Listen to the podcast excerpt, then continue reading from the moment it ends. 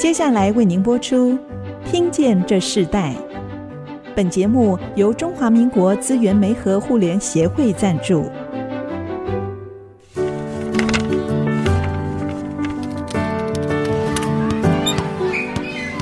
每一段经历都是学习，跳出框架，培养一个人对学习的渴望。爱，一起学习，听见这世代。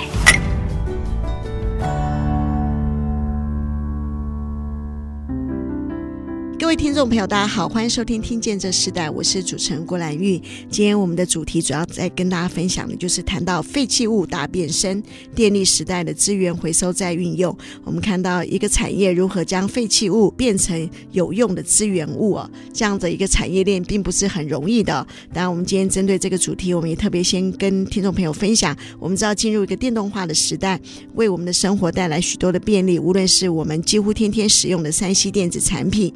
电动锁匙、智能家电，甚至全球都在响应的电动车，这些高科技的电器快速的普及，离不开我们的生活，并且电动化也是各国解决空污还有减碳的环保手段之一哦。然而，电器顾名思义就需要用电，大部分的电器都需要电池，有充电式的，也有抛弃式的。但长期使用下来，不知道听众朋友们有没有去想过一个问题哦？这些电器淘汰后的这个废弃电池到底去了哪里呢？那这些废弃物怎么变成一个有用的资源？到底是有哪些产业在做这样子资源循环的再生的利用，并在这样的一个市场里头独树一格？那我们今天邀请到来宾就是名人资源科技股份有限公司的董事长陈俊明。呃，名人资源科技这一家公司呢，他们最近刚荣获由中华优质企业经贸发展协会所颁发的这个优良企业品牌的认证。那当然，他们这个新创企业其实经历了很多的一个。开创期，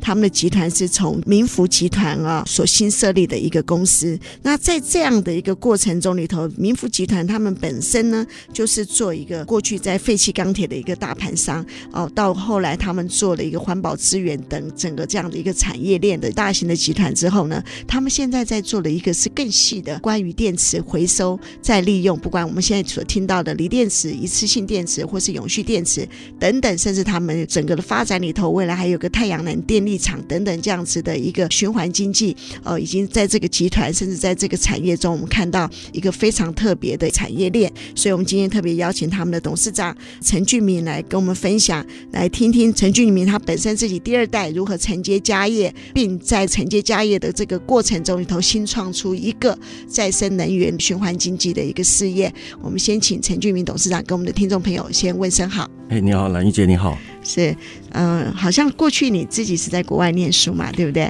那其实这个集团，我们刚刚提到了这个民福集团，是不是先跟大家介绍一下？民福集团是一个在台湾，尤其是在南部啊，南高雄现在最重要的产业里头，是一个很有影响力的一个集团。那是不是先介绍一下你自己家族这个集团是一个什么样的建构呢？是的啊，兰玉姐你好，听众朋友大家好。我们民福集团呢，其实涉猎的有几个不同的项目，有环保的。有医疗的，然后也有教育跟餐饮。那我个人负责的项目是环保相关的。那我们的产业呢，有废机动车辆的处理厂，有铅蓄电池的处理厂，那还有废家电资讯处理厂，就是所谓的 e-waste。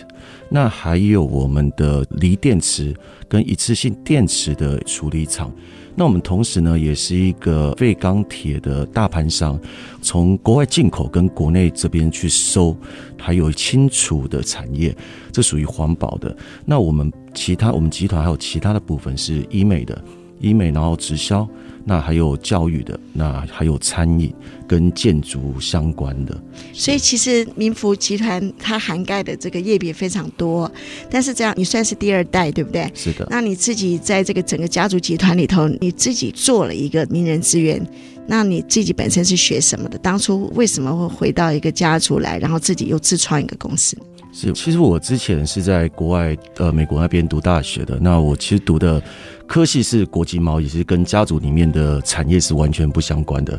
但是呢，因为在国外读大学呢，可以让我有一个国际观，我所以这个有一个很好的一个启发点，就是我因为我们家族是传统产业。那传统产业呢，怎么样去变到现在的这种循环再生再利用的这个工厂呢？就是你要慢慢的从里面去拓展不同的项目出来。那我刚刚讲了，我们家族是从废钢铁的大盘商开始起来的。那做废钢铁的大盘商呢，你就会收到很多有的没有的东西，因为大家除了一般的家用垃圾以外，其他的一下电器啊，然后还有车子啊，有的没有的，其实那时候也没有所谓的环保再利用再回收这个名词，那个是渐渐在这二十年来制成的一个体系。所以以前人家除了垃圾场，就是把所有你家的东西丢到废铁回收厂。所以，我们就是因为这样子，才从里面再开始去挑，去里面找一些东西出来。它不应该就这样子直接回收完、分类完了以后，我们是直接送到炼钢厂。很多的东西其实它是复合材质，所谓的复合材质，它有很多不同的金属类。那它里面还有包含一些塑胶、橡胶啊、木头什么的。这些东西，如果你不有效的把它分开，变成比较单纯的一些原物料呢，其实它不只会对空气整个有影响，你对熔炼的那些品质，还有使用它的人的公司呢，除了它成本增加，它的品质也完全没办法提高。那渐渐的，从以前到现在，所有的认证的标准。跟检验的资格，它有一些条件都会比较严，包含空污排放啊，像我们汽车会遇到的那种排气的问题，它有一期、二期、三期、四期、五期。那这所所有的这些认证的东西，它会慢慢加严，为了整个世界的空气啊，整个环境的考量，它会慢慢的加严。所以我们就必须把这个东西分类出来以后，再把它运用什么样的方式呢，去把它分离出来。所以就慢慢的由我们这个所谓的资源化工厂。那我们都算是第一批的拓荒者，因为我们的家族在转型，第一个做这种资源化工厂呢，是非机动车辆。那时候呢，台湾是没有这种名称的，没有什么什么是非机动车辆的处理厂，大部分都会统称就是废钢铁，对不对？对对对。但是它进到炼钢厂，其实会对炼钢厂。整个的那个成本啊，整个的那个污染，还有它的炉子的使用的寿命都会降低很多。我举例来讲哦，你一个车子如果没有经过处理丢到炼钢厂，它现在是完全过不了，因为它空污它就过不了了。那你经过我们这种粉碎厂出来了以后呢，它的铁会变成非常的纯。那这个国外呢就有一个名称叫做 Pure Iron。它是非常非常纯净的铁，所以在钢厂也有一个名称叫做粉碎铁。那这个东西跟一般的铁有什么差别呢？举个例子来讲好了，因为你钢厂你要熔钢的时候，你一定要达到一定的温度，假设是四百度好了。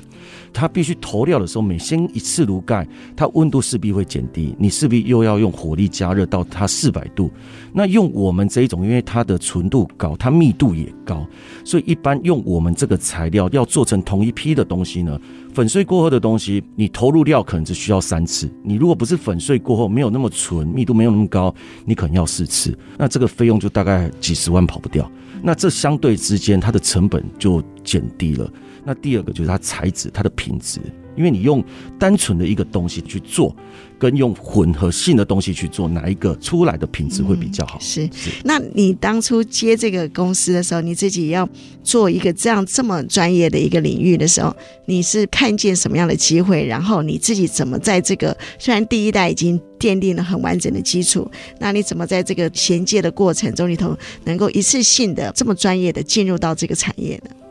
呃，这个部分呢，其实基本上我爸他也算是开创者，所以那时候我从国外回来以后呢，他要求我去当完兵，接受完一个男人应该担当的责任以后呢，就把我丢到公司里面，从基础开始去学。那我是学的是国际贸易，所以跟。资源回收跟环保是完全不相干的，包含我自己要去读相关的一些硕士或二技，他说我的资格也不符合，因为我是商科，那这个是工科的，我没办法去学这个东西，所以很多的知识我就必须要去看一些书籍，然后去询问我们公司的一些专业的人员，包含厂长、副厂长或者是专员，还有一些专业的人士，还有一些前辈，去慢慢慢慢的去学这些知识。那跟着我父亲从一大早。像我父亲，他比较老一辈的，他都习惯每天早上都在六点六点半一定会起床，七点一定会找我开会，不管前一天晚上是几点睡觉。所以，我们每一天在家里大概都七点七点半一定会先开一次家庭的会议，先把昨天还有今天要做的事情什么都把它聊完，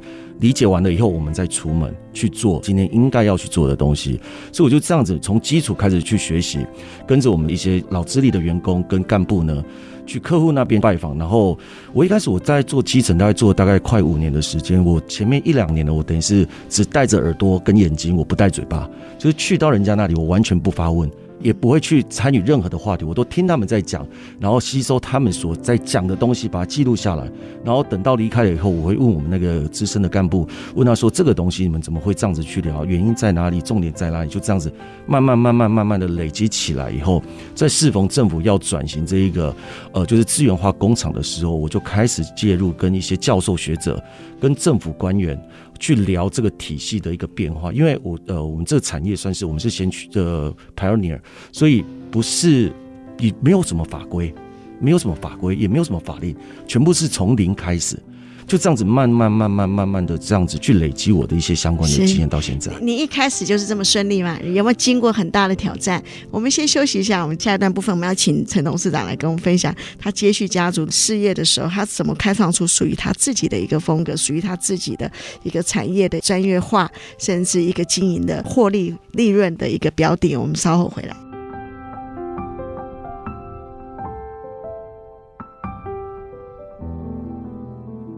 欢迎回到《听见这时代》，我是主持人郭兰玉。今天在《听见这时代》，我们跟大家分享的专题是废弃物大变身，电力时代的资源回收再运用。针对这个主题，我们今天特别邀请到来宾是名人资源科技股份有限公司的董事长陈俊明哦，来跟我们分享，在这个快速的一个电动化的一个时代，其实电这件事情是大家很重要的一个生活的环节，也是在所有商业性的应用里头最重要的一个工具了。尤其是这几年电动车的这个盛行啊，我们可以看到，在这个整个环保全面性的启动，那再加上快速的发展。供需之间里头已经发展出来一个非常重要的一个生活的形态，可是在这个电力的这个回收资源再利用，那你在这样的一个过程中，你你说你跟着父亲一起做，然后你看，但是你都不先说，呃，一直到你承接家族的这样子的一个经验值之后，你又开创出一个新的公司，这个过程是怎么发展出来的？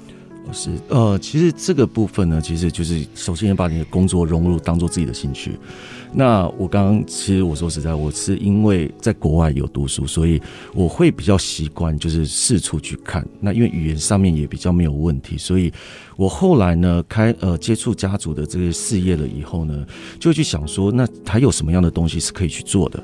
那也因缘机会呢，就是我去接洽的一些呃官方啊、教授学者啊，他们会有一些参访的行程，去国外去交流，还有去看一些设备展，那就刚好就协同他们一起出去，然后就会看到很多不同国家，特别是欧洲的国家，有一些新的处理的技术、一些设备，那就去反思说，那这个东西是不是可以运用到我们这边来？所以渐渐的才会因应这个电力的时代，锂电池的运用也会越来越多，所以我们就产生了就是这一个锂电池的处理厂的一个想法。因为车子我们会想到就是电动车，那电动车里面呢，就是锂电池的部分会是用最多的。然后另外一个呢是世界的一个趋势哦，像一些欧洲国家在呃二零二五年到二零三零年呢，他们就不准再贩售燃油车，就所谓的汽油柴油车是完全不能卖。那加州呢，是在二零三五年是不准再卖燃油车，台湾这边设定的是二零四零年呢是不准卖燃油车，所以相对的，你在这个时候就必须要去思考未来这个车子大家都会用到车子嘛，这个趋势应该怎么样去走？那有需求，那这个就会有一些物品，到时候你时间到了以后，你该怎么去处理？那我们刚好又是这方面专门在处理这方面的一个集团公司，所以我们就会去想。车子以后没有汽油的时候变成电池，电池我们应该要怎么样有效回呃去回收，然后再把它再利用，怎么样把这个资源好好的运用起来？嗯，那你当初跟着父亲在做这件事情的时候，为什么会从一个过去你们是一个钢铁的大盘，到现在你在做这个，你最大的转折是什么？那时候你决定要做这个锂电池，甚至到整个一个电力的部分里头，有没有一个转折性的过程？这个转折就是我们做的一般就是一个大盘的一个废钢废铁的回收商，它门槛其实非常非常低，你只要有土地，你就可以去做，甚至你有一台货车，你就可以去做。那一台湾人其实说在，这台湾台湾人的优势，每一个都想要当老板，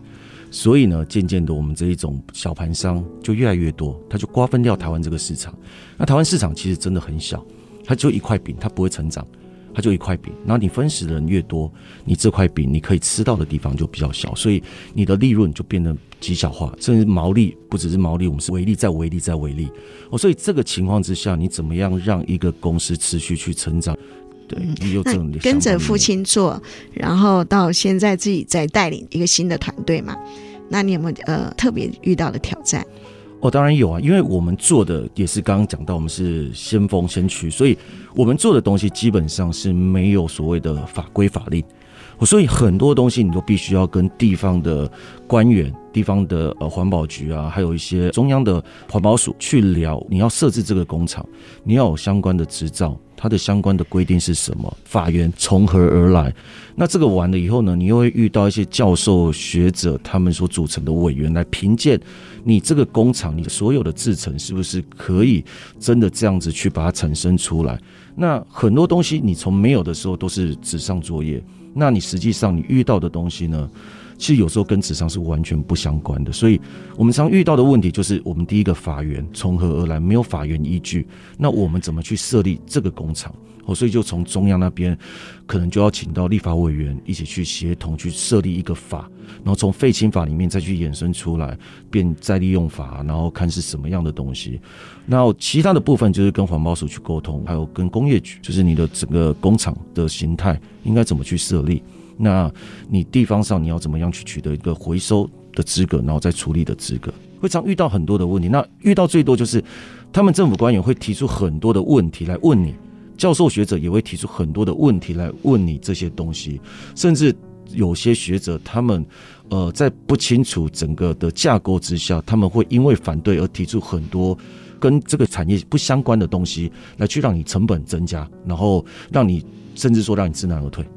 所以你就必须要跟这些教授、跟那些官员去来回沟通很多次，甚至说他们来审以后呢，可能就是 OK，呃，我们再补件，他们再来看，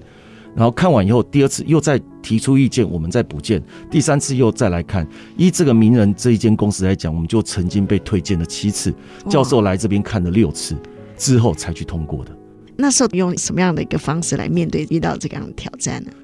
其实这个部分呢，第一次、第二次的时候，你会觉得还好，应该的，因为教授就是会提出一些相关的污染防治啊，还有生产的一个效率、效能啊，跟你有没有真的有没有办法把这些呃东西有效的去化处理，再再把它提炼出来。一开始一两次我就觉得还好，可是后面呢，他们提出来，每一次提出来的意见都会不同。其实这个部分在那个时候，整个人真的是很很无语的。因为其实，如果你要审查一间公司或一个资格，其实你应该是那一群教授学者那些委员，应该是在第一次就应该把所有的问题提出来，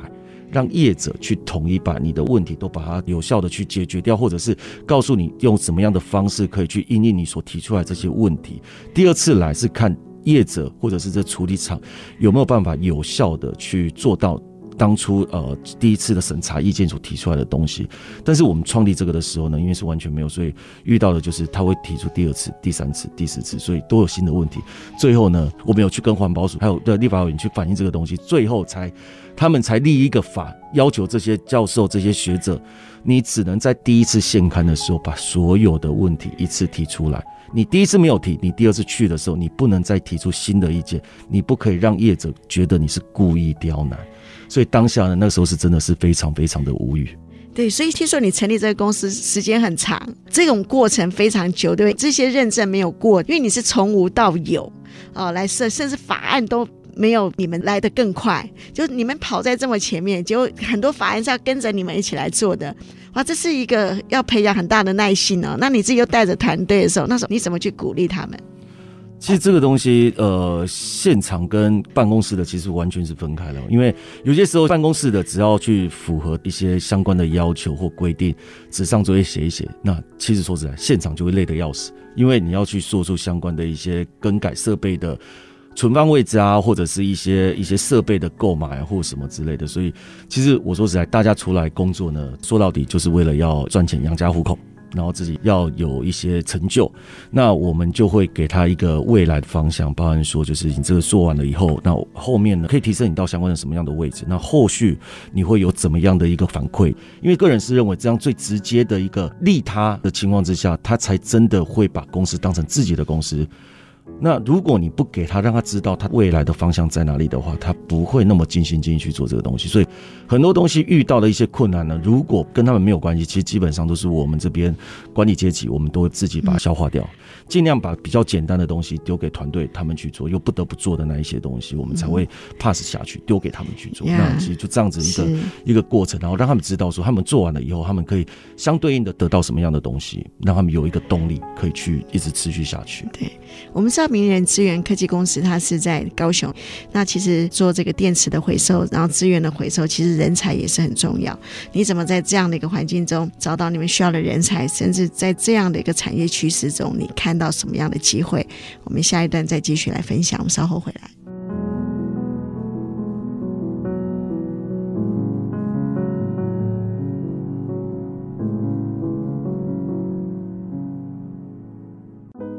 欢迎回到《听见这时代》，我是主持人郭兰玉。今天在《听见这时代》节目现场，我们邀请到来宾是名人资源科技股份有限公司的董事长陈俊明哦。这家公司现在位在高雄。其实我们知道，高雄在炼钢废铁这样的一个产业环境中是非常重要的。其实面对电动化的这个时代，你自己看到你们现在在做的这个回收电池，不管是锂电池、一次性的电池，你自己看到一个什么样的机会？你觉得它的未来的市场有？什么样的一个可发挥，看到更更好的一个市场商机吗？其实刚刚兰玉姐有提到，就是近零碳排的部分，其实这是一个全球化的一个趋势。其他国家其实都有一个时程表出来，其实很多国家在二零三零年要达到近零碳排，台湾是二零五零年要达到近零碳排。那所谓的近零碳排，就是你所有不管你是制造业，或者是生产业，或者是一些服务业什么的，你要把你所产生出来的碳，去想办法让它综合到变成是零。那你要把它综合到变成是零的情况之下，你不可能，因为你知道一有制成就一定会有排碳的产生，你不可能会零，所以你就必须要找到一些是可以让你变成负碳的东西、减碳的东西，去综合掉你所产生的碳的东西。那为什么会谈到这个东西呢？就是现在为什么燃油车要把它变成电动车？就是它少用的燃油，它不用去采矿，它不用去提炼，它不用因为去使用石油或柴油所产生的废气而影响到整个环境。那用电力，它就完全是零碳排，但是它有所谓的耗电，那这个也算是一个碳排。那这个部分怎么样去把它变成一净零的部分？可能就是所谓的去用绿电的方式，用太阳能板去充啊，去充着所谓的这些电动车。那这个东西呢，其实锂电池，因为台湾是一个完全没有矿产的一个国家，我们基本上百分之百全部要靠进口。那台湾又不得不跟上世界上的趋势，我们势必所有的东西都要变电动化。不管是你的车子、你的家电，或者是你的城市、你居住的，基本上都是要所谓的智能化，这些就是所谓的电动化。那你一旦需求高涨了以后呢，你相对应的相关的原物料也就相对的很重要。像现在俄罗斯跟乌克兰在打仗，所以相关的镍就高涨到好几倍。同样的，其实这些它也带动了其他的原物料。其实锂电池里面呢，它就含到一些锡，它还有一些铜，那还有一些锂。这些东西呢，其实它的原物料其实一直在增加。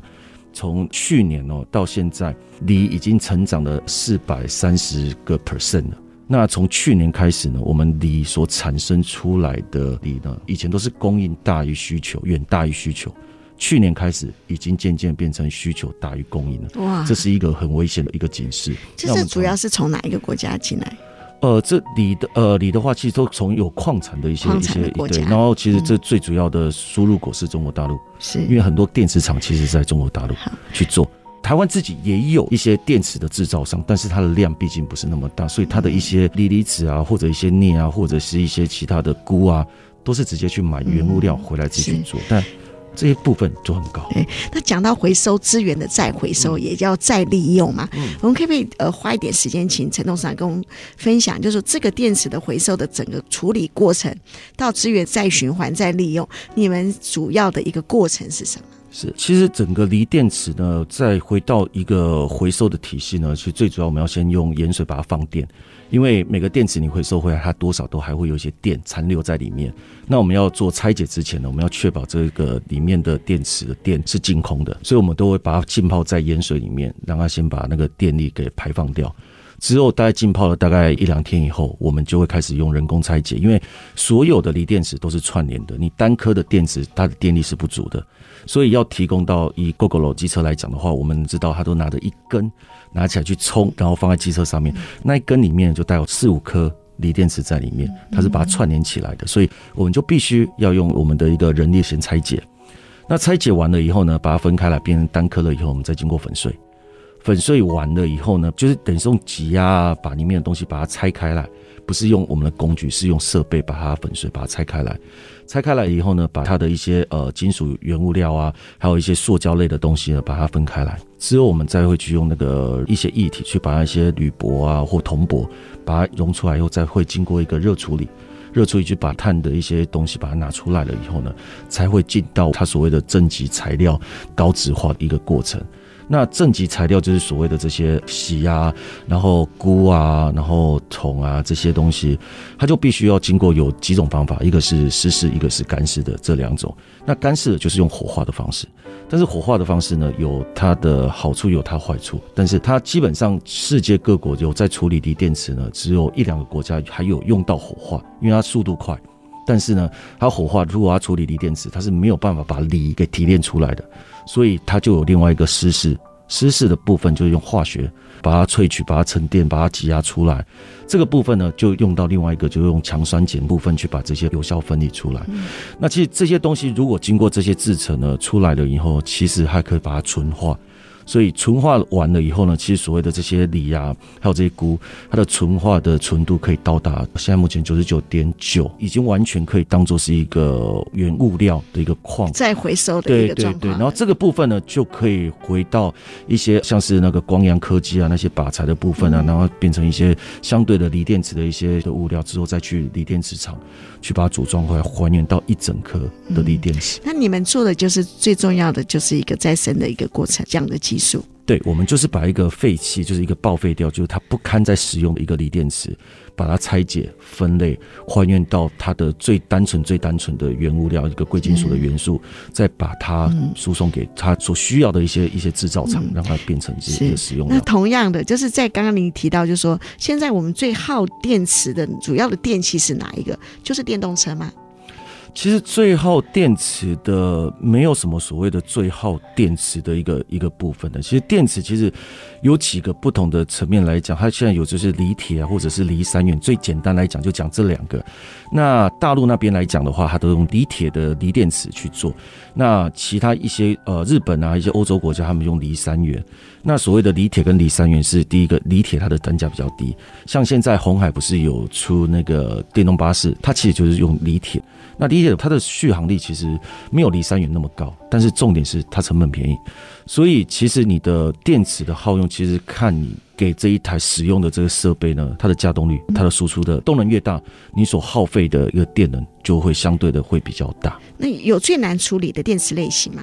其实难处理，如果是单只是锂电池本身呢，没有所谓的难处理，只是它的价值性。应该这么讲，从以前到现在，所有的废弃物，它以前为什么叫废弃物？就是因为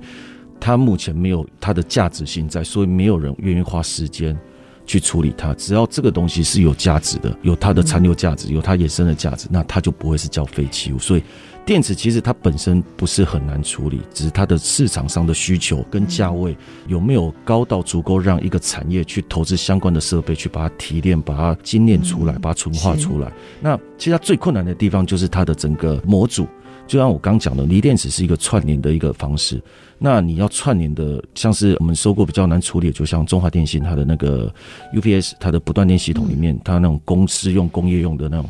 拿回来它比较大，所以那个整个要拆解，只是那拆解的时间耗费的人力就很大，因为那个部分就不能靠设备去拆解，因为它的外壳什么的你没有办法去用设备，因为你一旦用设备，你会把整个混在一起，它的所有的有价物跟贵金属就会相对的会 lost 掉。所以其实你们接触到各种不同的电器的这个电池的回收，也需要不同的经验啊、哦。这个人力市场就很重要，这个很深的功夫经验，我相信这种我们可能以前传统叫黑手哈，那这种师傅他很。很重要，但现在衔接的这些年轻人，他们能够衔接这样的技术吗？我们先休息一下，我们等会要请呃陈俊明董事长跟我们分享，就是说在整个的一个人力市场、一个职场的观念里头，你们怎么去将这个老中青三代衔接在一起，然后又面对这个很多新的潮流的这样电气化的一个时代，你们就要面对不同的挑战。就像你刚刚说，哇，不一样，机车也不一样，电动车甚至电信业，你们都要面对，这都是你们的客户，你们怎么把人才聚集在你们所需要的产业里头？那你自己是受过一个什么样的训练出来？我们稍后回来。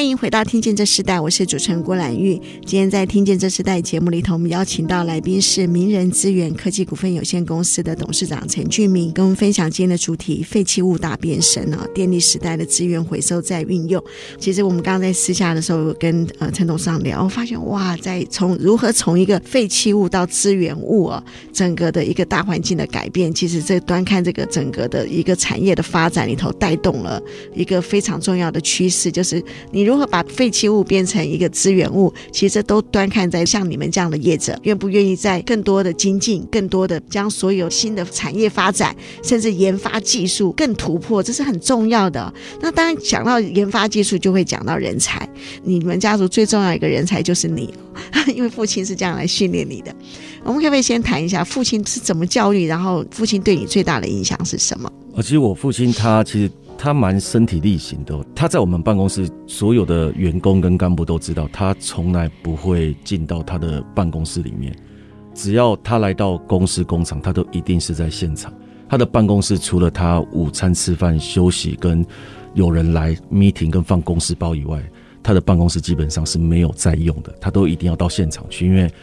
他都坚信，他也一直在教导我们说，你一定要到现场去，然后跟员工充分的去沟通，你才会知道。真的问题点会在哪里？不能等到人家来跟你讲，他都要求这种身体力行。所以从我们小时候，因为我父亲是自己创业的嘛，他白手起家，其实他蛮好玩的。他他其实他讲他的历程，其实我们都蛮蛮感触蛮深的。他从国小，他是十三岁的时候，我父亲是麻豆人，他就自己走路到高雄来发展。他一个人，那时候他家族里面的兄弟姐妹其实蛮多个的。但是他那时候邀约，但没有人要陪他，他就一个人走路走到高雄来这边就开始发展，然后睡天桥底下，什么行业基本的单收拾，还有一些一些排便的，也就很多很多想不到的工作，他完全都做过。然后后面才慢慢接触到这一个铁的部分。那他也是从一开始一个小货车开始，他的整个创业的人生，他就每天就是早上就是把东西都用手用手，那时候没有任何设备哦，把一些废弃的铁。放在车上，然后开车到台中去交货了以后，晚上再回来的时候是直接睡车上，然后睡到高雄的时候呢，就睁开眼睛就开始在工作。他就这样慢慢的储存到他第一桶金哦。所以我父亲算是一个比较刻苦耐劳的个性，他也停不下来。包括他现在到国外去也都是。他就是从废铁到真的是到一桶金哎。对，真的他是真的从废铁变成一桶金，然后他就相对他会这样子要求我们家的小孩，像我有两个姐姐，然后我是家里唯一的独子嘛。他针对男生跟女生的教育是完全不同的。我爸的这个观念其实可以说很新潮，但他的观念可以说是很很古板。他所谓新潮呢，他一直在跟我讲一句话：男人赚钱就是给女人花的。我爸到现在还在跟我讲这句话，而且他是真的身体力行。像我呃，我母亲或者是我姐他们出去了什么的，我爸现在到现在他已经七十几岁，他还是会主动帮他们提东西，不会让我们那个买东西，我爸自己就提。他也不买什么贵的东西，他的物品只要超过一千块，他就会哇哇叫。所以，我们每次买一些好的东西。给他的时候，我们都要告诉他这个两百块，这个三百块台币。那当然我知道他是不会相信的，但是我们还是必须这么去讲。那这样子的情况之下呢，他就从小呢就开始对呢我就比较严格一点。在国中的时候呢，因为他是马豆人，然后那时候要创业，所以他就把我送去马豆，他找到一间比较严谨的一个一个学校，就是呃黎明中学哦。他还安排我去住在训导主任家。那时候黎明中学算是一个明星学校，要进去呢还要抽签，所以呢他也是拜托了人想办法让我进去。然后睡训导主任家也要抽签，所以他又想办法把我送进去。所以从国中开始呢，我。那个家里就住了大概四十个人，我们就开始军事化的训练哦。每天夏天的时候，就是大概就五点四十五分一定要起床，全部一定要起床，然后还要摆盘啊，还要自己洗碗啊。然后冬天六点十分一定要起来。那你平常娱乐你就只有下象棋跟看报纸。每一天的七点十分到八点四十，到现在我都还很记得，三十几年前了。七点二十上自习以后呢，八点四十下自习，二十分钟休息时间，九点。上自习，你最快最快在国中的时候，你最最最快可以睡觉时间是十点十分。对，听说你带的行李还是呃父亲要给学校的藤条，对不对？对啊，跟以前真的有差。以前是没有什么周休，都是礼拜六还要上半天课才回去。然后我父亲就开始会为了要督促，然后就开始会送给他藤条，尽量就是说你有有什么教不会、教不懂，还是说皮的地方，就尽量打。所以以前像我们父亲呢，他们真的送给老师的东西就是送藤条。是父亲这样的教育你，给你的一个最大的帮助是什么？我觉得最大的帮助是自主管理，因为你会在不管什么样的情况之下，你都要把该做的事情你会去做完。那你也是受这样的一个教育成长，然后你也像你说的自主性管理是对你很重要的一个帮助。那你也是用这样的方法来带你的团队吗？呃，基本上其实现在人的管理是最困难的。你要用制度去管理他，你又要用你的人情去关心他，所以其实我会要求我们的团队，第一个我要先知道说他们的需求是什么，我必须要先很清楚的知道，因为最重要就是柴米油盐酱醋茶这些最基础的东西，所以他们就是讲求薪水，或者是他们未来有什么样的可能性。另外一个就是我会要求他们要提出一些问题，我都让他们尽量去思考问题，然后把问题提出来。然后相对的，他要必须告诉我，他提出这些问题的时候呢，他的解决的方式会是什么？大家一起来集思广益，而不是说我会叫他们来，然后告诉他们我想要什么东西，因为毕竟他们是专业人才。所以你也很尊重专业人才，也带着这个团队一直发展下去。然后你们自己在扩展的过程中里头，听说你们也要到国外，现在开始呃设立呃国外的公司，甚至也预备在南部要设立一个自己的发电厂。可以呃来谈一下这个这两个部分呢？OK，因为一个企业要永续发展下去，我就必须要去一直去思考，我们未来应该还要做什么样的东西。那如果现阶段没有一个新的事物可以做的话，那你就只能把量能做大。怎么样把量能做大？你就必须要到国外去。那在三年前的时候呢，因为我们的一个股东呢，他是澳洲籍，那澳洲那边呢，矿物资产那些比较多，他们慢慢的也在鼓励一些环保业者去。那就这样子一拍即合之下，我们就去澳洲考察。那当下呢，我们就决定，OK，那边就可以开始做。那目前我们也是全台湾唯一一家在澳洲有投资呃环保处理厂的一个集团。那我们就在跟环保聊完以后呢，他也鼓励我们去做这种高质化的这个去化厂。那我们就想到，就是说做这个发电厂，就是把所有这些事业废弃物、高热值的事业废弃物，把它变成一个燃料，把它变成热能之后转换成电力。所以我们未来地也在台南那边已经找大概八千多平，准备做这个废弃物转换为电能的这个发电厂。嗯，其实陈董事长他自己本身也是台湾资源再生工业同业公会的理事长。那我看到他自己在推动一个前瞻性的资源循环经济，将废弃物变成一个绿电能源。那我们知道，像台积电也要搬到高雄去，其实这个都对整个产业的环节，你们是紧紧相扣啊。我自己今天非常高兴可以访问到陈董事长，哇，让我看到再生资源里头，它可以从废弃物到再生的能源，然后不只是我们所想到的，今天可能我们最重要的议题。从锂电池、一次性电池到永续电池，那我们最后是不是可以用一句话来请陈董事长分享？就是说，你觉得你自己对这个社会、给这个社会一个什么样的一个影响力，带给这个国家一个什么样价值观？哦，其实我们公司的一个创立基本的精神都是先求有，再求好，再求精。当然，我们就会想要把所有可以处理的东西，把它变成零废弃。当然，我也希望就是这样子的带动之下呢，可以。引领更多不同的产业一起去讨论这一个环保相关的一个议题。其实环保不是说全部只靠后端处理厂把它变成原物料，这样子就可以去做成一个环保，其实是要从很源头。所以这个部分呢，其实大家都知道，如果大家有稍微涉猎到这个行业的，都会听过所谓的三 R，就是 Reduce、Reuse 跟 Recycle，就先减少，然后再重新使用，然后再去循环回收。可是这个其实是以前的口号，现在已经要多出几个不同的 R 了，就是一个 Rethinking，你要重新去思考，你做这个东西，它未来有没有办法去回收再利用？第二个 Remanufacturing，为什么要 Remanufacturing 呢？就是你怎么制造？你像一台车子，你报废了以后是二十年，你一个东西用了二十年，它未来它回收的时候是不是好拆解？还有另外一个就 Redesign。所以这些部分呢，必须要从前端就要开始去使用你使用的材料，然后到中间的使用者，然后到未来。你以日本来讲，他们现在的车子贩卖的时候，会有一本拆车的手册放在车子里面。未来去到拆解工厂的，他们只要把这个车子的这个拆车手册拿出来，就算你是不懂的门外汉，你都知道怎么样把它变成一个一个的原物件。哦，然后欧盟那边 W Triple E 也要求你的 size 达到多大，里面都一定要有它的材质的注明，这样可以有效去把它分门别类，因为材质是越单纯越好。那我们当然是希望说，我们这样子做可以做到一个领头羊起头的一个方式哦。其实我们自己也有跟一些设计公司有在去设计，就是说我们这个东西呃一些废弃物怎么样变成一个艺术品。怎么样把它变成到生活化里面，或者居家里面，其实都会有。那其实这个都是。慢慢的，就是从这里面去把它变成它有价，而不是单纯的是一个废弃的一个东西，而只是去把它丢弃掉。嗯，所以其实真正还是不断强调，就是废弃物怎么变成资源物，甚至它这个再生变成一个生活艺术相关性的样子的应用产品，这都是你自己在经营事业里头很重要的一个标的哦，也是你往前持续前进一个很重要的目标。当我也知道，这个在整个立法里头，你必须要赶快推动。啊，我们非常谢谢今天这个名人资源。科技股份有限公司的董事长陈俊明